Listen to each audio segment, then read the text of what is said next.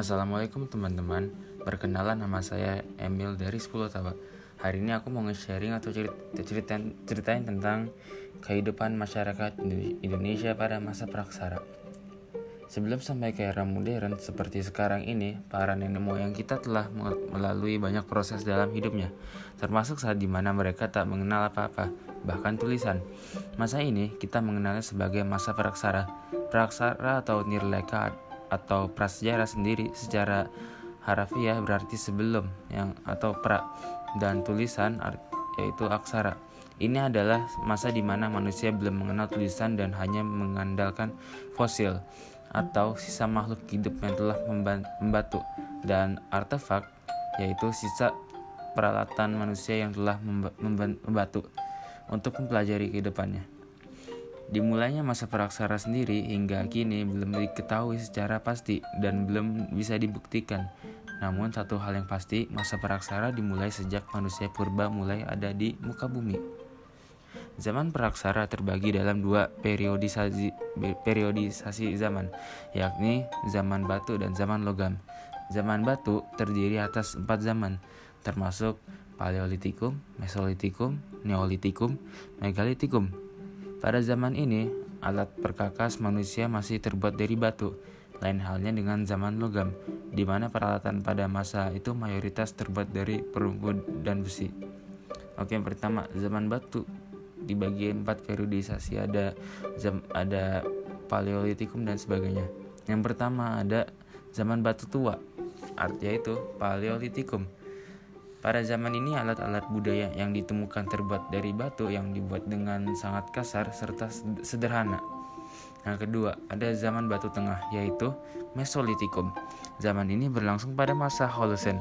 Salah satu ciri khas kebudayaan batu tengah adalah adanya sampah-sampah dapur dari kulit kerang. Yang ketiga, zaman batu muda yaitu Neolitikum.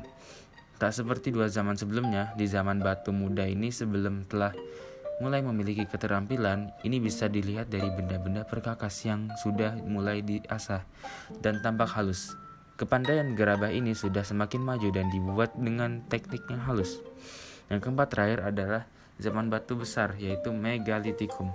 Di masa ini manusia sudah mulai menghasilkan bangunan-bangunan monumental yang terbuat dari batu-batu besar.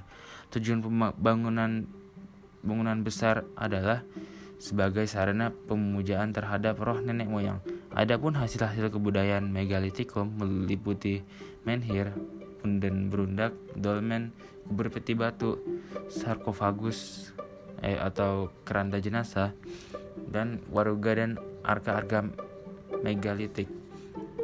Nah, part yang kedua kita menuju ke zaman logam. Zaman perundagian berlangsung pada zaman logam kira-kira sejak 500 SM disebut zaman logam karena mayoritas peralatan dari zaman ini terbuat dari perunggu lalu besi.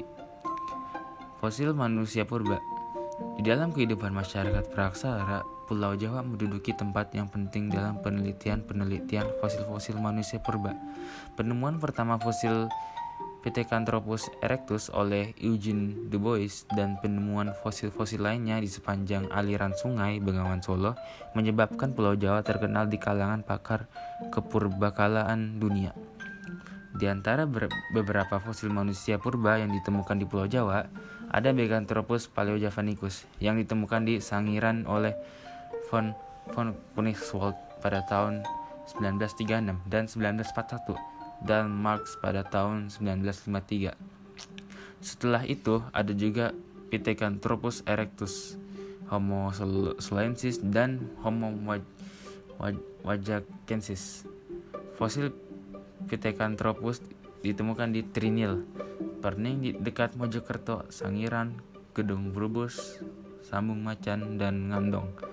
Fosil-fosil tersebut terdapat pada lapisan pucangan dan kabuh, berarti Pithecanthropus diperkirakan hidup di masa yang sama dengan Meganthropus, namun lebih panjang rentang tahunnya yakni antara 2 juta hingga 30 ribu tahun yang lalu. Homo soluensis yang merupakan spesies Homo paling tua diperkirakan hidup di Indonesia sekitar 550 ribu tahun yang lalu dan ditemukan di dua tempat terpisah tapi sama-sama di tepian Bengawan Solo pada tahun 1931 sampai 1933. Sementara Homo wajakensis ditemukan di Wajak Tulungagung. Homo wajakensis termasuk homo yang paling muda, yakni hidup di Indonesia mulai 40.000 hingga 15.000 tahun yang lalu. Kedatangan nenek moyang bangsa Indonesia Nenek moyang bangsa Indonesia termasuk dalam rumpun Austronesia. Mereka menetap di Nusantara sehingga disebut bangsa Melayu Indonesia. Perpindahan dari Yunan ke Nusantara dilakukan dalam dua gelombang. Pada masa perpindahan gelombang kedua, itulah beberapa kebudayaan yang dianggap lebih maju juga ikut mereka kembangkan di Nusantara.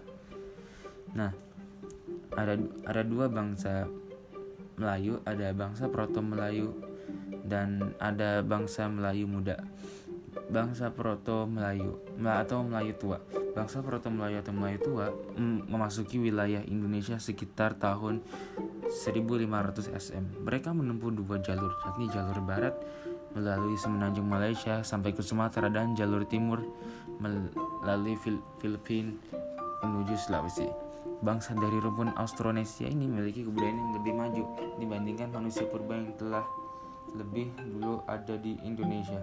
Kebudayaan mereka dikenal sebagai kebudayaan Neolitikum yang mampu membuat peralatan dari batu yang sudah dihaluskan. Hasil kebudayaan Neolitikum antara lain berupa kapak persegi dan kapak lonjong. Kapak persegi banyak ditemukan di wilayah barat Indonesia, meliputi Sumatera, Jawa, Kalimantan, dan Bali. Kapak lonjong ditemukan di wilayah timur Indonesia, meliputi sebagian Sulawesi, Maluku, Nusa, Tenggara Timur, dan Papua, menjadi nenek moyang penduduk Maluku dan NTT sekarang ini. Yang kedua, ada bangsa Melayu muda atau Deutro Melayu. Bangsa Deutro Melayu atau Melayu muda memasuki wilayah Indonesia dalam kurun waktu 500 SM hingga 300 SM. Seperti pendahuluannya, Proto Melayu termasuk rumpun Austronesia. Mereka masuk ke wilayah Indonesia melalui jalur barat, mulai dari Teluk Tonkin, menyusuri daratan semenanjung Malaysia, lalu menyeberang Selat Malaka ke Sumatera. Dari pulau ini ada yang meneruskan ke Jawa. Kemudian dari Jawa ada yang menyebar ke bagian selatan dan timur Kalimantan, lalu ke Sulawesi. Ada pula yang menyebar ke Bali Nusa Tenggara. Nusa Tenggara. Nah, yang terakhir topik ini adalah kehidupan sosial ekonomi masa praksara. Secara garis besar, kehidupan sos sosial ekonomi pada masa praksara dibedakan menjadi dua, yaitu food gathering, masa berburu dan meramu, dan food producing, masa bercocok tanam. Hal ini ditandai dengan ditemukannya bukti-bukti seperti seperti dengar tumpukan sampah makanan berupa kulit kerang dan tulang berulang yang telah membatu, dan Abrasius proses gua-gua karang sebagai tempat tinggal manusia purba. Oke, itu saja dari saya. Ambil 10 tua. Mohon maaf bila ada kesalahan. Wabil topik walidaya. Wassalamualaikum warahmatullahi wabarakatuh. See you guys.